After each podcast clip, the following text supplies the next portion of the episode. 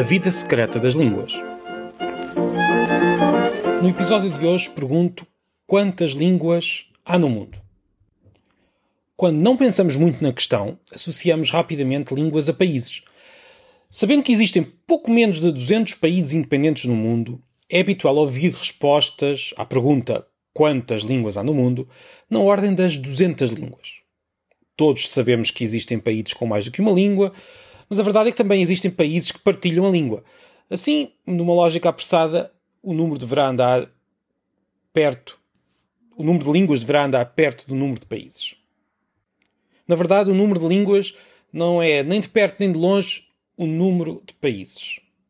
Antes de dar uma espécie de resposta, tenho de dizer, eh, contar línguas é muito mais difícil do que parece. Por exemplo, será que aquilo que, a que chamamos dialetos do chinês não serão antes línguas separadas? É, é assim que muitos linguistas consideram estas, uh, estas variantes. O cantonês é uma língua tão diferente do mandarim como, duas, como são diferentes as várias línguas latinas, por exemplo. Mas não precisamos ir tão longe. Basta olhar para a Espanha, para a França, para termos problemas a contar línguas. No Reino Unido, por exemplo, as discussões sobre se o Scots é uma língua ou é um dialeto do inglês são muito antigas. Entre o croata e o sérvio, há variedades que são alçadas à categoria de língua quando surge um novo país. Por exemplo, será que o montenegrino é uma língua própria? Ou é uma variante do sérvio? E o bósnio? O próprio sérvio e o croata poderiam ser considerados variantes de uma só língua. Já o foram há respostas para todos os gostos. Podemos até olhar para a nossa própria língua. Na Galiza, há quem olhe para o galego e para o português e conte duas línguas. E há quem olhe para o galego e o português e conte uma língua. Estas perguntas surgem em qualquer espaço em que exista aquilo a que os linguistas chamam um contínuo dialetal. É o caso das línguas latinas e é o caso das línguas eslavas do Sul, entre a Croácia e a Sérvia. Há casos em que a distância entre línguas é tão óbvia que ninguém pergunta se estamos perante línguas diferentes, mesmo se estivermos no mesmo estado. Por exemplo, o galês e o inglês são línguas tão distantes que ninguém acha que são variantes da mesma língua. Também é o caso do basco e do castelhano.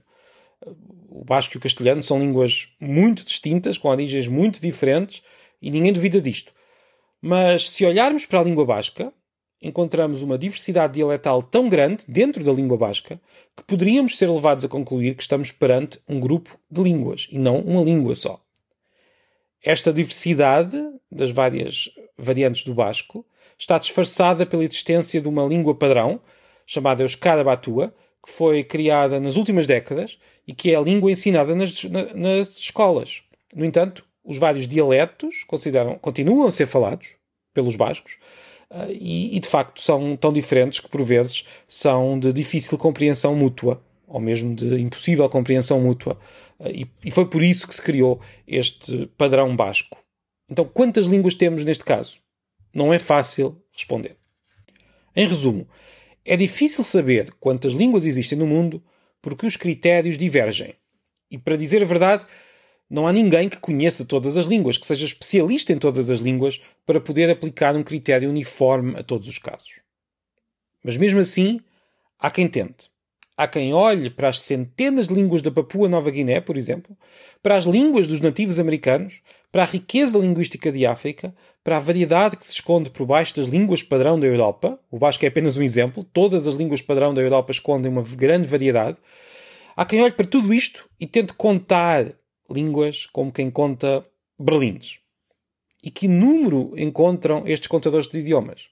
Habitualmente, um número entre os 6.000 e os 7.500 idiomas. O catálogo Ethnologue, que está disponível, conta mesmo 7.117 7.117 línguas no mundo. Estamos muito longe das 200 línguas com que começamos. É obra, é caso para dizer, é, é espantoso como o nosso mundo ainda tem tantas línguas e é um número que está a diminuir. Estas línguas, muitas destas línguas de facto estão a desaparecer, levadas na enxurrada das línguas mais importantes em cada Estado. As línguas padrão, escolhidas em cada Estado, acabam por uh, ir apagando esta variedade, ir apagando outras línguas, mas por outro lado, essas mesmas línguas padrão, as línguas que existem, que são faladas por milhões de pessoas, vão ganhando novas variedades nos seus registros populares e mais lentamente nos seus registros formais, que pronunciam a impossibilidade de manter a uniformidade da língua em territórios extensos. Portanto, enquanto línguas desaparecem, as línguas que se mantêm vão ganhando variação num processo que nunca acaba, que, que vem desde sempre e nunca acaba. As línguas vivem entre forças centrípetas, o padrão, a língua padrão, a norma, se quisermos chamar, a diferença entre padrão e norma terá de ser discutida noutra, noutra altura. O Estado é outra força centrípeta. Os contactos entre falantes, quanto mais contactos há, mais tendência poderá haver para uma maior uniformização dessa, da, da língua. Eh, mas as línguas também estão sujeitas a, fo a forças centrífugas a distância física e social entre os falantes, a própria mecânica interna das línguas, que tem, que tem processos que levam a uma diferenciação uh, entre diferentes zonas, entre diferentes uh, estratos sociais, entre diferentes famílias até, e o uso complexíssimo e sempre renovado de cada língua. Nós, os falantes, somos, não somos robôs e por isso a língua vai variando ao longo do tempo, porque uh, somos seres complexos, seres que mudam, seres que são todos diferentes uns dos outros e também por isso as línguas são sempre diferentes de pessoa para pessoa e depois, consequentemente, de grupo para grupo. Mesmo se houvesse um critério fácil de aplicar, a verdade é que o número de línguas andaria sempre a saltar para cima e para baixo ao longo dos séculos.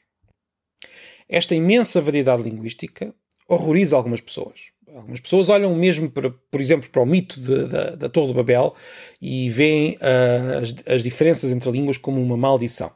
Mas a verdade é que sempre vivemos assim. A humanidade sempre teve muitas línguas. Ao longo da história, e hoje mesmo, em tantos sítios por esse mundo fora, os seres humanos aproveitam a proximidade entre línguas, traduzem com naturalidade, aprendem as línguas dos vizinhos. Temos sempre técnicas para uh, ultrapassar estas barreiras.